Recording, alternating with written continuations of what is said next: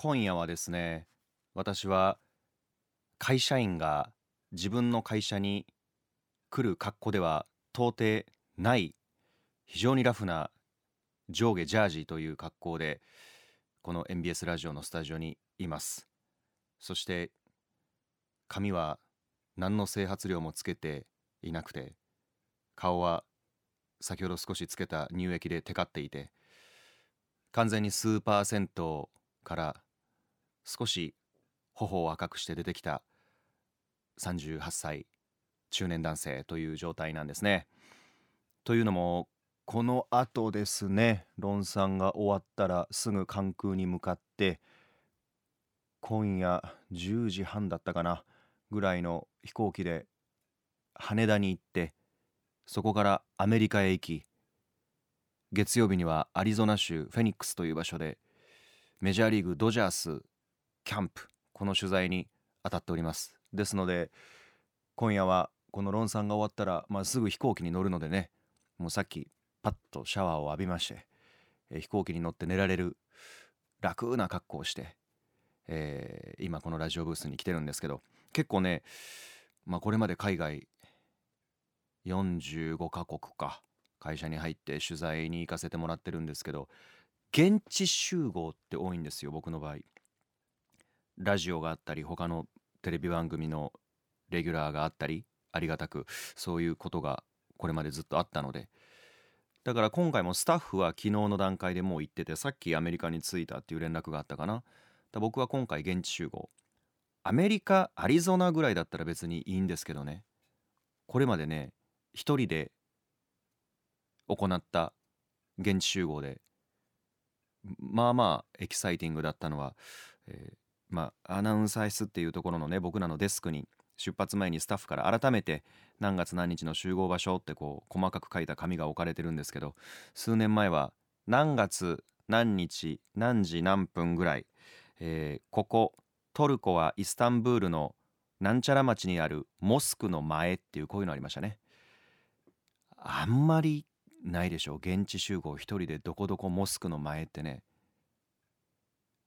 関西でアナウンサーの仕事をしてたらまあ例えば恵比寿橋集合とかね。うん。まあ梅田界隈だったら阪急百貨店阪神百貨店の間のあの通路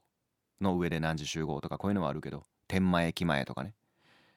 イスタンブールのモスク前集合っていうのもあったしある時は一人で帰るもあるんですよ。自分のラジオ番組に間に合うために、えー、スペインとフランスのちょうど間にあるあの国なんていう国だったかな？あアンデロじゃない？アルデロじゃない？何だったかな？アンアンアンドラアンドラアンドラ。アンドラっていう小さい小国があるんですけどね。ピレネー山脈の麓あたりにあるものがとっても美味しい国。そのピレネー山脈の麓から一人でなんかローカルバス乗り継いで帰ってきたこともありましたね。うん。そういう小さな小さな成功体験がね、えー、各国いろんなところでトラブルが起きた時にいやなんとかなんとか解決の方法はあるっていうこの自信につながっていくわけです。なので今夜も論産が終わったらロンリートラベルでアメリカへ向かう私の今日の論産、えー、夜8時までぜひお付き合いください。MBS ラジオをお聞きの皆さん改めましてこんばんは。38歳バツイチ MBS アナウンサーの私大吉洋平がお送りするロンリーサンデー今夜も始まりました。この番組では皆さんの孤独にまつわるエピソードを募集しています。メールの宛先は大吉アットマーク MBS1179.com DAIKICHI アットマーク mbs1179.com そしてオフィシャルの X もございます。アットマーク大吉1179こちらがオフィシャル X のアカウントです。ハッシュタグカタカナでロンさんでぜひポストしてください。ハッシュタグロンさんでお願いします。ちなみにねロンさんオフィシャル X 今日のポストは私が今日 MBS に出社をしてきた時の割とパリッとした格好と今この生放送をお送りしているだらっとした格好この2つを挙げております。もしよかったら X の投稿も見ながらラジオ楽しんでくださいね。メッセージをご紹介させていただいた方にはキル岩盤浴 BS ファインでおなじみの鴨繊維からあったかサンプルリストバンドをプレゼントします。BS ファインは繊維の中の鉱石による遠赤外線で体を優しく温めてくれる新機能素材です。最新カタログと MBS ラジオのタイムテーブルもセットにしてお送りします。ご希望の方は必ずお送り先のお名前とご住所もお忘れなく。そして大吉翔平のロンリーサンデーは過去放送分すべて配信もしています。いつでもお好きな時に聞いてください。Spotify、Apple Podcast、Google Podcast、Amazon、YouTube Podcast 各サービスで配信しています。大吉洋平のロンリーサンデーで検索。もしくはロンさんの X でそれぞれのサービスの URL をアップしておりますのでぜひご利用くださいね。私は結構 Spotify で改めて自分の放送を聞いていることも多いんですが検索のタブで大吉洋平とかえー、ロンリーサンデーとか入れていただいたらすぐ出てきます。はいですのでぜひ皆さんあ配信も楽しんでください。ただ配信はね権利の関係で音楽部分すべてカットとなっていますのでラテンミュージックのコーナーとかあとロンさんの中で要所で流れるさまざまな BGM があるんですがこの辺りは生放送またはラジコでお楽しみください。さあ今夜もたくさんのメッセージいただいています。はがきもねいただいていますね。えー、こちらはですね泉市にお住まいのラジオネームママレモンさんです。大吉アナこんばんは。こんばんは。昨日今日と息子の高校入試があったにもかかわらず我関せずでキャンプに行く夫それなくないですか？ああソロキャンプが好きな旦那さんなんですって。どうだろうね。うーん。旦那さんの肩を持ってもいいですか？このパターンは。旦那さんも考えがあってじゃない？3連休息子の高校入試があるのにソロキャンプに行くっていうのは。つまり家にいて家を出ていく息子を送り出すもいいし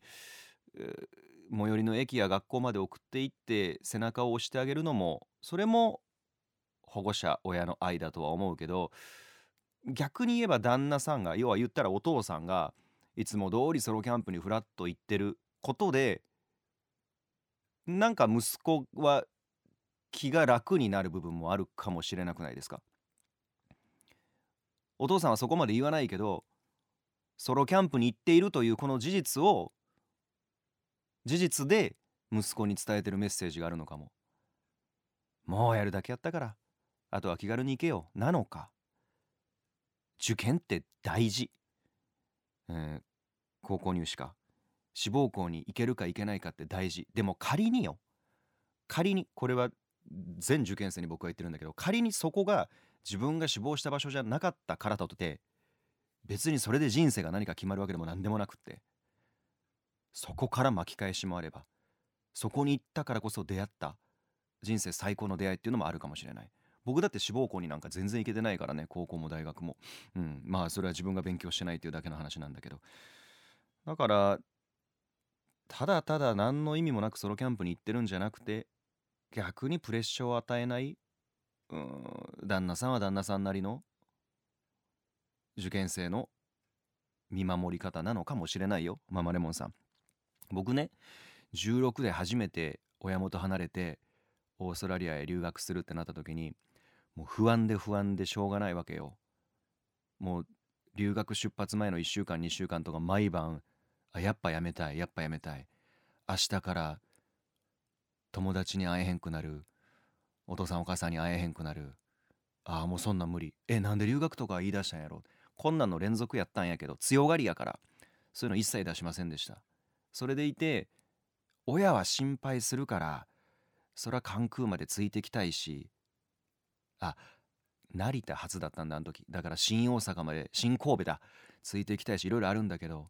とにかく親がいつもと違う表情をされたりいつもと違う行動をされるとああ分かってはいるけど本当に僕は明日から一人で全然知らない国で全然知らない人と暮らすんだっていうのが余計のしかかってくんのよね。だからそれが嫌で親は心配してるけど心配ももっと自分も自分のこと心配だから。だからあえて親にはもう家でバイバイさせてくださいと。なんか空港まで行くとか。新幹線乗り場まで行くとか。はたまたその日の弁当を作るとか手紙書くとかもうやめて。俺が決めて俺が行く。ありがとう。それは認めてくれて。その代わり家でバイバイ。その代わり1年経って今度戻ってきた時も迎えに来てくれなくていいからこの神戸市須磨区の家まで自分で帰ってくるからこのスタートとエンドをもう自分でやらせてみたいな感じで言うてたから親は割といつも学校に行くような感じでほな気ぃつけてねいってらっしゃい。まあまた着いたら手紙でも書いて連絡してやぐらいであっさり終わったのよ。それがすごく楽やったことを覚えています。うん。だからパパもママもおじいちゃんもおばあちゃんもいろんな保護者も。みんなそれぞれのねその何かに挑戦しようとしている10代への見守り方背中の押し方ってあるからもしかしたらパパはそういう気持ちかもしれない。か何も考えずソロキャンプ行ってたらそれはもうちょっと2人でこの後話し合ってください。知らんけど。マレモンさん。あったかサンプルリストバンドお送りいたします。もう1通ぐらいいこうかな。えー、はいじゃあこちらですね。あロンリーネーム明石のバタコさん。おゆさんこんばんは。こんばんは。先週はメールを読んでいただきありがとうございました。こちらこそですよ。ラジオを聞いてた娘からも驚きのメールがあり大吉さん優しいね。メールが読まれて私まで嬉しかったよと母娘ともども大吉さんのファンになりました。ありがとうございます。嬉しくてパンもたびたび焼いております。あのー、覚えてるよ。娘えっとお子さん3人だったかな？ね育てられて。で旦那さんが確か若くして天国へ旅立ったんですよね。うん。で最近パンの勉強を始めたっていうバタコさんね。娘さんも聞いてくれてたんだ。嬉しいな。あの僕はあの先に旅立っていった自分の大切な人とかっていうのはまあちょっと時間はかかるけど必ずまた会えるというふうに思っているんですよ。うん、また私たちが知らないこことは違う世界で一緒に酒が飲める一緒になんか風呂に行けるなんかそんな風に思ってるのでバタコさんもねこれね写真も送ってくださってるんです。最近焼いたパンなんでしょうね。丸っこいコッペパンみたいな可愛いね。あの日々勉強しながらパン焼きを頑張ろうと思いますとおっしゃってくれてます。ありがとうございます。パンのねパン作りのね、えー、腕をもっともっと磨いていただいてほんまにバタコさんみたいにね旦那さんにまたそのパンを出せる日を楽しみにしていただけたらいいんじゃないかなと思います。バタコさん2週にわたってどうもありがとうございます。ロンリーさんでこの後もお付き合いください。ではこちらのコーナー参りましょう。一人でできるもん。お一人様も大歓迎。ロンリー大吉が実際に一人で訪れたスポットや一人でも楽しめるグッズなどをご紹介するコーナーなんですが今週ねちょっと迷ったんですよ。僕が最近見つけた掘り出し物でめちゃくちゃ安いんだけど本革でかなり高見えする形の綺麗なブーツ。めっちゃ安い。まあ言うて来週にうん、まあそう。でこれを紹介したかったんですよ。でこれほんまに安いんですけど形とかがすごく綺麗なのとまあこれでも言うてもたらもうこれ使われへんもんな。とにかくねこの安いブーツねいろんな人からね「わかっこいい靴履いてんなどこでこうだんそれ」って思うやろ。これ実はなんぼやねん。これを紹介したかったんですよ。特に働く男性陣革靴を履かなくちゃいけない人たちのために。だけど実はね結構僕のツ,、えー、っとツイ X とかインスタとかでもそうですしこの「ロンリーサンデー」に送ってくださったお便りもそうなんですが例えば箕面市のチッピーロンリークッキングをされてた大吉さん手際がすごく良かったです。ありがとう。和歌山市のウニコラジコさん大吉洋平さんの X を見て水曜日テレビをつけたら肝心なところを見るの忘れてました。チキンカレー作ってたんですね。ありがとう。そしてロンリーネームよしこ食堂さん宝塚市にお住まいの方。大吉さんがテレビで紹介していたチキンカレー作りました。すごく簡単なのに本格的で大成功。娘もおかわりしてくれてめっちゃ美味しかったです。ありがとうございます。あのテレビで今週ちょっとチキンカレーを作るという仕事があったんですよ。でこのチキンカレーは僕が考案したわけじゃなくてちゃんとあの栄養士の先生に教えてもらったメニュー。でこれがあまりに反応が良かったので僕家でももう一回作ってちょっと自分なりのアレンジもそこに加えてみたんですね。なのでちょっとブーツはまた来週かその次のタイミングに置いといて今夜はこちらでございます。お手軽バターチキンカレー。今食材が高いじゃないですか。野菜もそうですしまあ牛肉とかもね国産のものでまあでもすき焼きは特別な時だけどでもこの間スーパーで見てたら国産のものでこう細切れじゃなくてね綺麗にスライスされているものだと 100g 普通に800円900円とかねする肉が並んでてなかなか家ですき焼きだ牛しゃぶだってできないなと思ってたんですがそんな中で鶏肉ってやっぱり安いでしょ？一時不安定な時期あったけどね。鶏肉ってやっぱり安いから鶏肉を使ってそれでも別に安いから鶏肉買ってるわけじゃなくって鶏肉でリッチに美味しく家庭で楽しめるメニューをっていうことで紹介したんですよ。でこのバターチキンカレーがめっちゃくちゃ簡単なんです作り方。だけど簡単なんだけど要所に栄養士さんのやっぱりプロの技が光ってて最終的にねこれ誰が作ってもかなり美味しい80点は取れるであろうレシピなんですよ。で栄養士さんはねもちろんそのこれを何グラムで何分でこのタイミングでって教えてくださったんですがこのラジオバージョンは本当に僕が家で2回ほどやったやり方だからめっちゃ適当めっちゃ大雑把めっちゃ目分量でもそれでもめっちゃ美味しかったっていうあの作り方を説明します。お料理を普段全くされない方はうんちょっとメモが必要かも。お料理を普段からしてる方はああはいはいはい。だいたいそんな感じでやったらできんねやって分かってくれくださるレベル。まずはねもも肉。えー、もも肉もこれ切れてるそれぞれカットされてるものだとね意外とちょうどうちの近くのスーパーでもグラム200円とか越してるものがあったんだけどあの一枚肉っていうんですか？自分で皮まあ嫌だったら取って切るタイプだとグラム98円とかね。100円切る鶏もも肉って普通にスーパー出てますよ。安いですよね。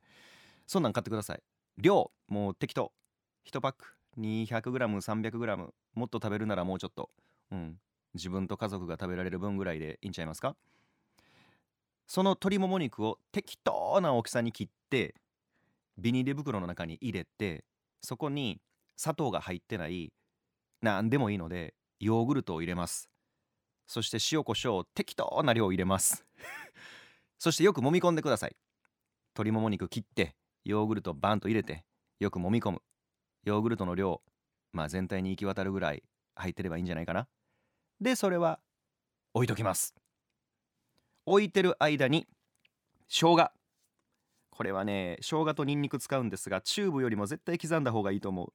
刻んだ方が最後出来上がった時のちょっと食感がに生姜の食感がこれがあの非常にこうスパイシーな感じというかこうなんかインド風にしてくれるんですよね。生姜ニンニクこれをみじん切り。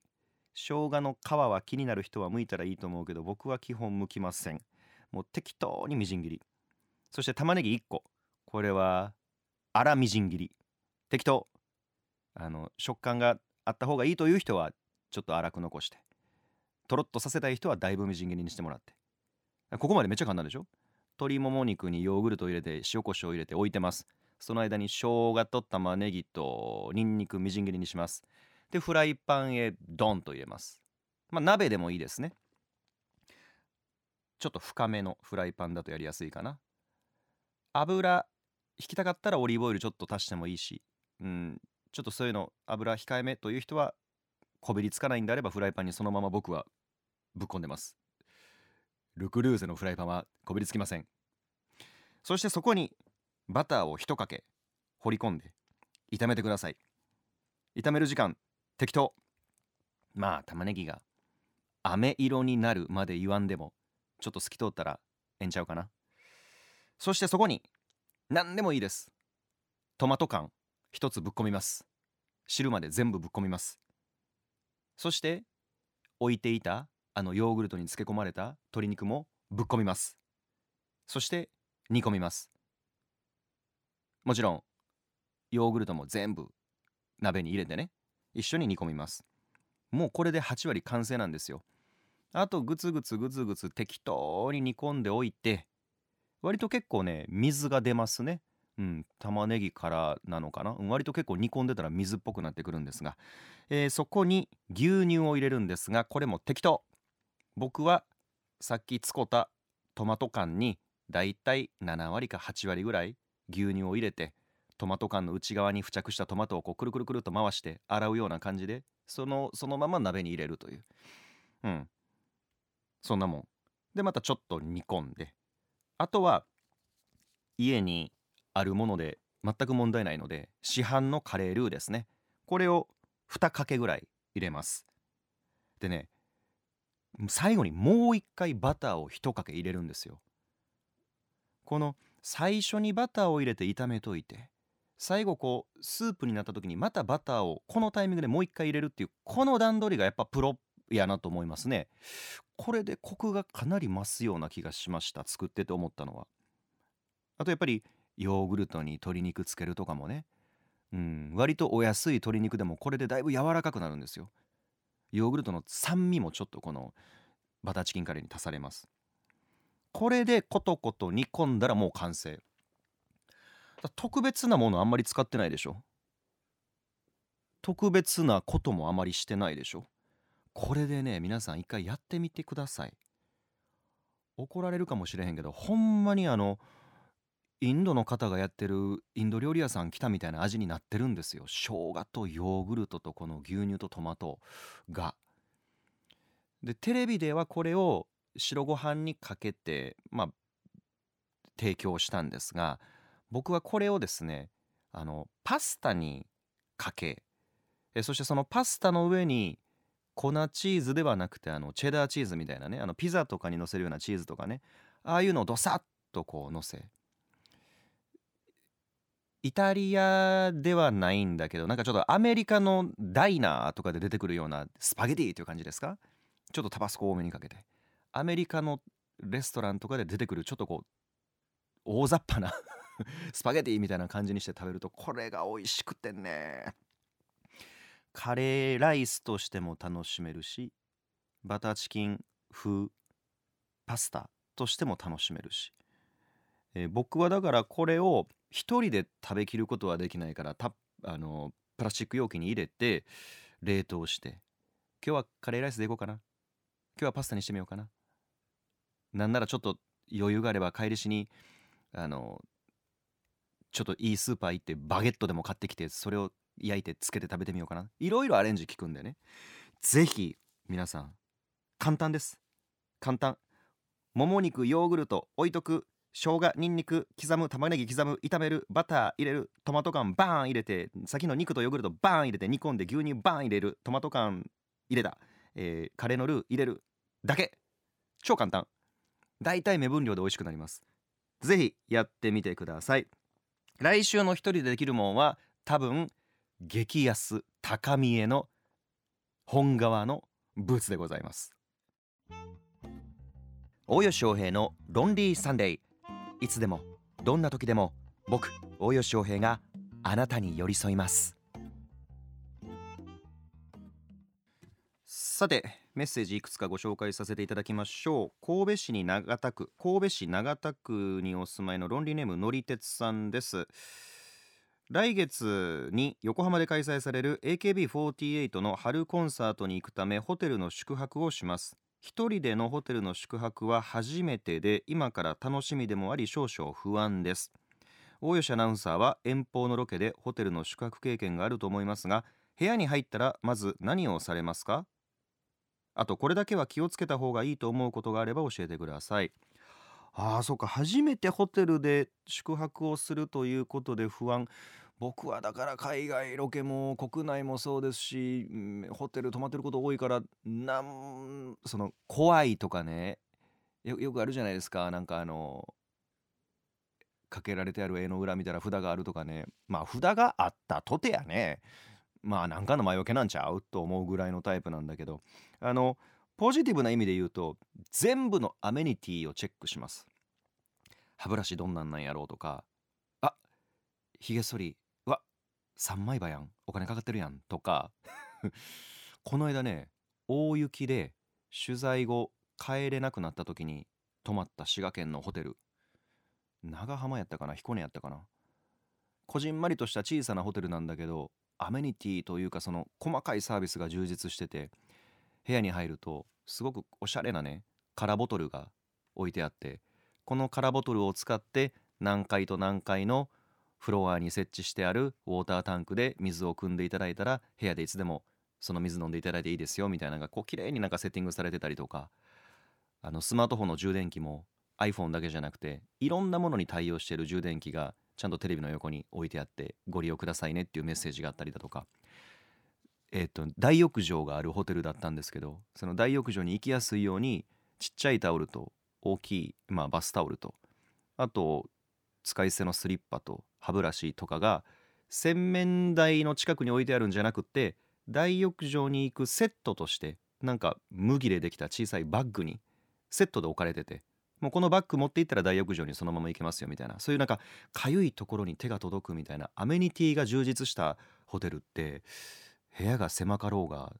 なんだろう全体として少し古かろうが僕はすごくポイントが上がるんですよね。日本ならではっていうかねああいうあこれ嬉しいみたいなサービスが網羅されてるのって日本ならではだなっていうふうには思うんです。気をつけた方がいいと思うこととかは特にないけどちょっとアメニティチェックこれも楽しみの一つとしてやってみたらどうですか？のりてつさん、えー、あったかサンプルリストバンドお送りいたします。さあそれでは参りましょう。続いてはこちら。僕が出会った鬼人変人。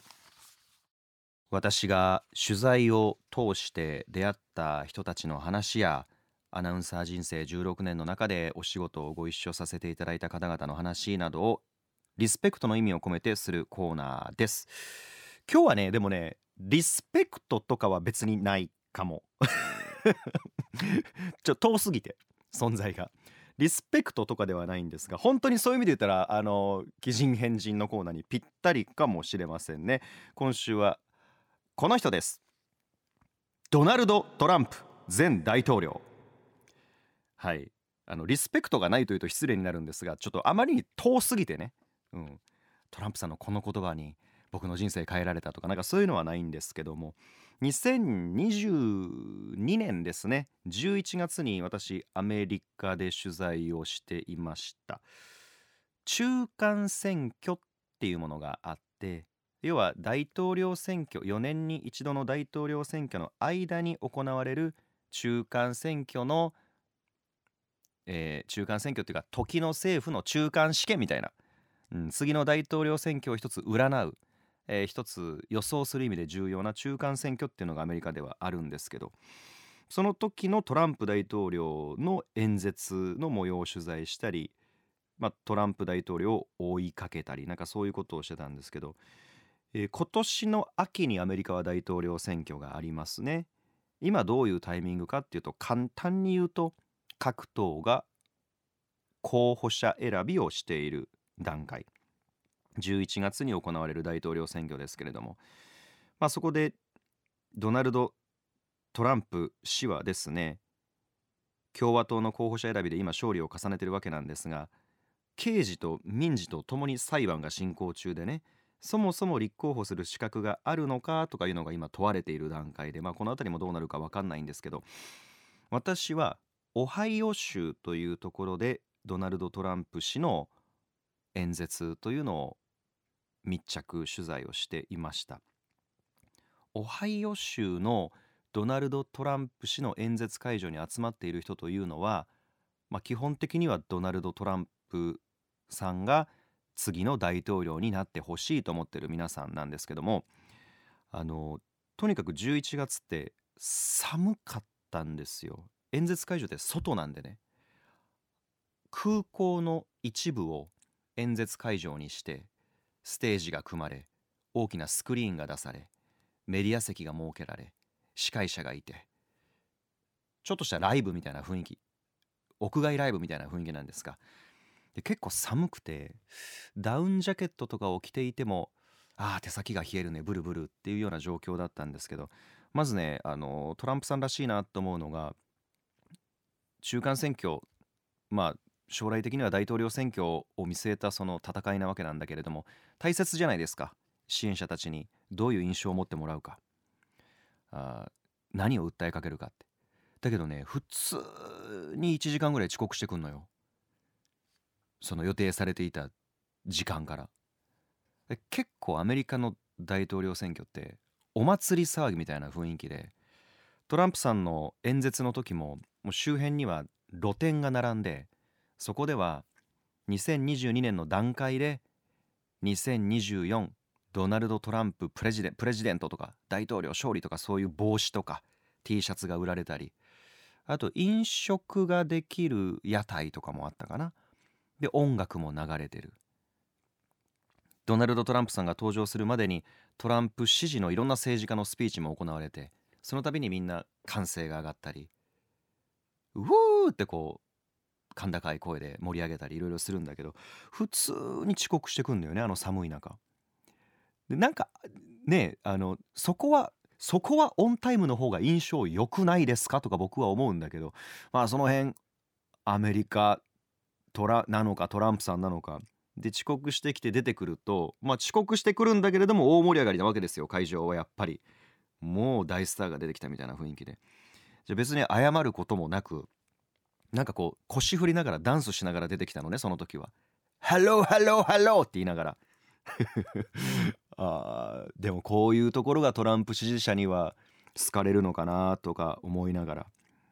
でね結構面白かったのが1時間45分喋り続けたんですよドナルド・トランプさんはその時。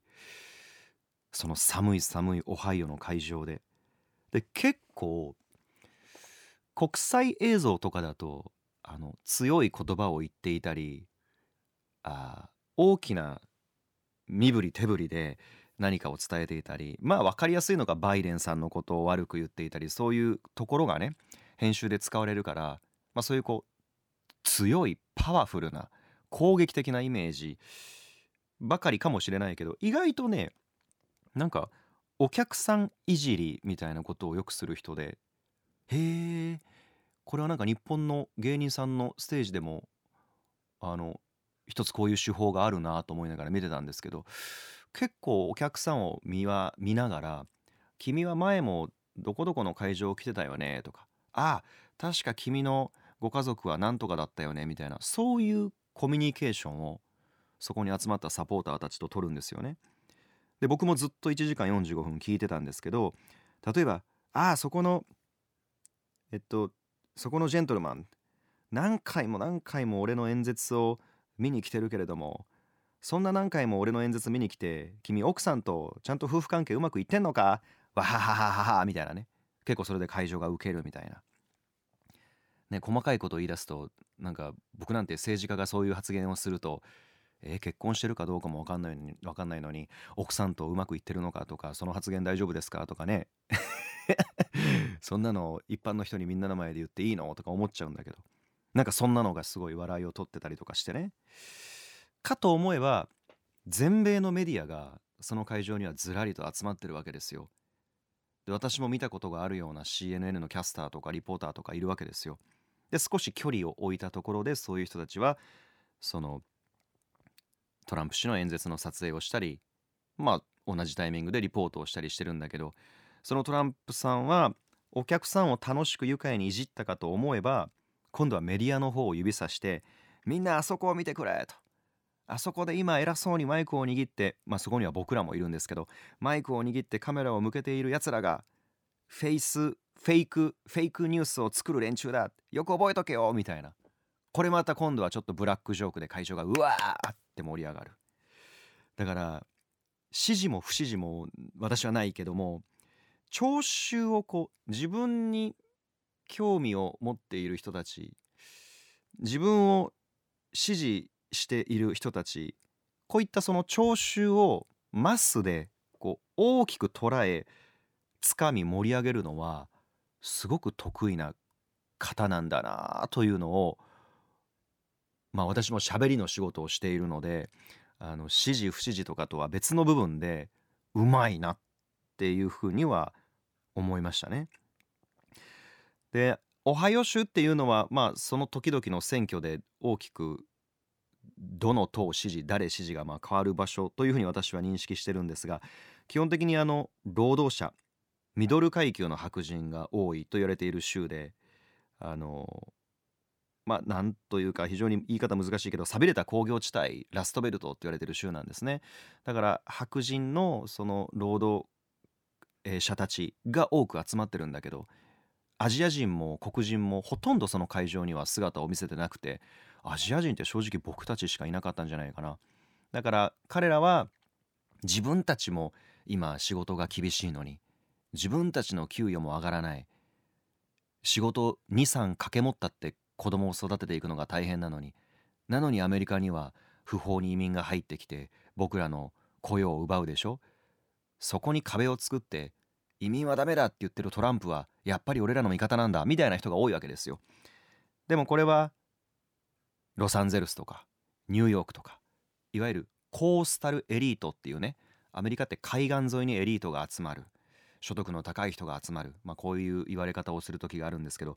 西海岸東海岸で話を聞くとトランプ支持なんてもうとてもじゃないけど言えません。そんなこと言う人いるんですかみたいな空気がそこにはあったりして。アメリカはねやっぱり州一つ一つがまあ国ぐらいの個性や自治権を持っていたりしますからそれぞれの場所に行って聞こえてくる意見っていうのは違うんですがまあ私が今まで海外でいろんな要人であったり役者さんなどもインタビューをさせていただいたことがあるんですが圧倒的に記憶に残っている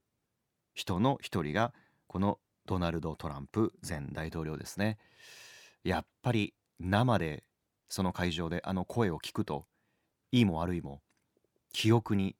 刻まれる。まあそういったところも彼の強みなのかなとは思いますが。さあアメリカ大統領選挙。アメリカの大統領が誰になるかというのはヨーロッパやアジアへの影響も大きいですし今各地で起きている戦争にアメリカがどう介入していくかここにも非常に大きな影響を与える部分ですから決して人事ではない話なんですよね。いよいよ今年の秋ですがそのタイミングでまあそして私が今夜アメリカに行くっていうこともあってねなんかちょっとアメリカ関連で誰かの話できないかなと思って今日はドナルド・トランプ前大統領をチョイスしました。来週は一体誰になるのかな？大吉洋平のロンリーサンデー。メールの宛先は大吉アットマーク mbs1179.com 番組公式の X とインスタグラムもやってます。ハッシュタグカタカナでロンサンで投稿してくださいね。ラムスカでおラアミゴスコモエスタン Que comience! さあお待ちかねラテンミュージックをお送りするコーナーでございます。今日はリクエスト曲参りましょう。ロンリーネームトンくん大阪の方ですが先週ねいただいてたんですよ。今僕のバーでお客様でメキシコ人来てます。ラテン音楽何が好きか聞いたらアニタのエンボルバールが好きらしいのでリクエストということで。ね。じゃあ今日お送りしますよ。アニタ女性のねシンガーです。ブラジルはリオデジャネイロ出身のシンガーソングライターで2010年 YouTube に投稿された動画をきっかけに音楽関係者から注目され後にレーベルと契約をしたあもう大人気のあの世界的に有名なアーティストですけれども「エンボルバール」っていう曲があってあの包み込むとかその本当にプレゼントをラップするみたいな意味なんですけれどもこの曲が2021年に、えー、ヒットしてるんですけどリリースされてるんだけど TikTok で一気に拡散されたんですよ。それがアニタがこの曲の PV もそうなんだけどライブで行ったセクシーすぎるもうというか卑猥なラテンな腰振りダンスこれがまあ皆さんの目に留まってエンハッシュタグエンボルバルチャレンジっていう形でもう老若男女問わず特にラテンラそのスペイン語圏のあの国々の人が腰振りまくってこれを真似したっていうので TikTok でバーって広がって、まあ、大ヒットとなった曲でございます、えー余裕のある人は怪我をしない程度に腰を振りながら聴いてください。それでは参りましょう。Anita, envolvar. 配信では音楽をカットしてお届けしています。気になる人はですねラジコのアプリで MBS ラジオ大吉洋平のロンリーサンデーをチェックしてください。イメージで言いますと床で腕立て伏せを取るような体勢になりちょっとお尻を上に上げそこから腰を振りまくるというのがアニタチャレンジあ違うエンボルバルチャレンジと僕は理解してます。TikTok でそんな動画がいっぱい上がっております。あの怪我しないでくださいね。ねあの無理してこういうことして腰言わせたとか言われると責任の取りようがございませんので。この PV とかこのエンボルバルチャレンジのダンスとかを見てもらうとこのエンボルバルというね包み込むラップするプレゼントをこう紙で包むなんかこれもやめとこうか。どういう意味でアニタはこの包み込むというタイトルをつけたのかな。まあこんな想像も膨らむ一曲でございます。えー、ロンリーネームトンくんごめんなさいね。先週ねお送りできたらよかったんだけど偶然にもまたトンくんのバーにこのメキシコの方がいらっしゃったらアニッタのエンボルバル MBS ラジオで流れましたよ。エンボルバルチャレンジの話もしてましたよ。なんていう話してみてください。反応が気になります。ということで今日のラテミュージックはアニタ。エンボルバールでした。続いてはこちら参りましょう。傭兵のロンリーバスタイム。温泉ソムリエの私がおすすめの銭湯とか温泉をご紹介するコーナー。人肌恋しいこの寒い季節に、えー皆さんラジオから温まっていただければと思いますが今週のロンリーバスはこちらです。静岡県東伊豆町川温泉の黒根岩風呂。長いね。全国からね最近メッセージをいただくのでできるだけ関西以外の温泉をという思いと今日のね温泉はね今日はドナルド・トランプさんの話もしましたしこの後私がアリゾナへ論理移動するという話もしましたしこの温泉も実はちょっとアメリカが関係しております。静岡県東伊豆町に6つ代表的な温泉郷があるんですがその一つが北川温泉。北川と書いて東西南北の北に川と書いて北川と読みます。海沿いにね高級な宿が立ち並ぶ小さな温泉街なんですがこの温泉街のシンボルともいえるのが波打ち際にある公営の黒根岩風呂っていう露天風呂なんです。キーワードは海抜0メートル。国道からですね脇道に入ったところにある管理室みたいなところで僕が行った時は600円でした。2000何年かちょっと忘れちゃったけど。でその階段石段を使いこう海辺へ降りていくんですね。するとそこにあまりに開放的な、まあ、露天風呂が設置されてあってあの相模湾の一部をくり抜いたように存在するような岩風呂なんですが湯に浸かったその瞬間にこう体が太平洋と一体になる。インフィニティプールみたいな感じになる。地球母なる海に同化したような気分になる温泉です。ただ海に向かって何のこう仕切りも壁もカーテンもないのでなんか海に向かってドーンと開けている露天風呂なんですけどね。晴れていると伊豆大島以外視界を遮るものがなくて本当にここ裸でいて大丈夫ですか？って思うようなオープンエアーな露天風呂でございます。打ち寄せる波の音もいいですしね。あとほてった顔に当たる海風。時に海のその波のしぶき。これも心地いい。でなぜかわかんないんだけどその浴場の壁に誰かが手書きで書いたようなあ雰囲気の看板があって結構達筆なんですけどアメリカを見ながら入る野天風呂野原の野野天野天風呂という文字が書かれてあるんですね。なのでまあ大海原が広がっていて遠くにあるアメリカまでも見えてしまうぐらい開放的ですよという意味なのか。あの管理人さんにね話を聞いてもなんでこんなメッセージが書かれてるのか我々もわからんと。ただあのこの温泉が作られた時に当時の管理者が書いたんだろうねみたいな話を教えてくれたんですが確かに地図で確認するとね地図で確認するとそのこの黒根岩風呂からまっすぐその目線の先には確かにカリフォルニア州があるんですよ。ぶち当たるんですよ、まあ、そういうところを少し遊んでねアメリカも見えるぐらい遮るものが何もないでしょっていうメッセージなのかもしれません。あの本当にね気持ちがいい温泉で、えー伊豆方面ですね、まあ、あの熱海温泉から車で行ける距離ですよ。僕は熱海で仕事があった時にレンタカーを借りて1時間2時間ぐらいでたどり着いた温泉郷だったと思います。ぜひ熱海に行かれる機会がある人伊豆方面に行かれることがある人、まあ、もっと言えば静岡県民の方々北川温泉の黒根岩風呂一度行ってみてください。多分多分今もあると思う、えー、アメリカを見ながら入る露天風呂っていう言葉がねぜひアメリカの方を見ながらね入っていただければなと思います。さてもう一通ぐらいご紹介しようかな。豊中市にお住まいのロンリーネームつがい金さん。大吉さん左右を飲む人のことをさゆらと呼ぶそうです。大吉さん左右飲まれますか？白い湯。吐く湯という時もありますが左右えー、南部鉄器の鉄瓶を買ってから私はさゆらになりました。あんま飲まないかな。焼酎お湯割りとかは飲むけど。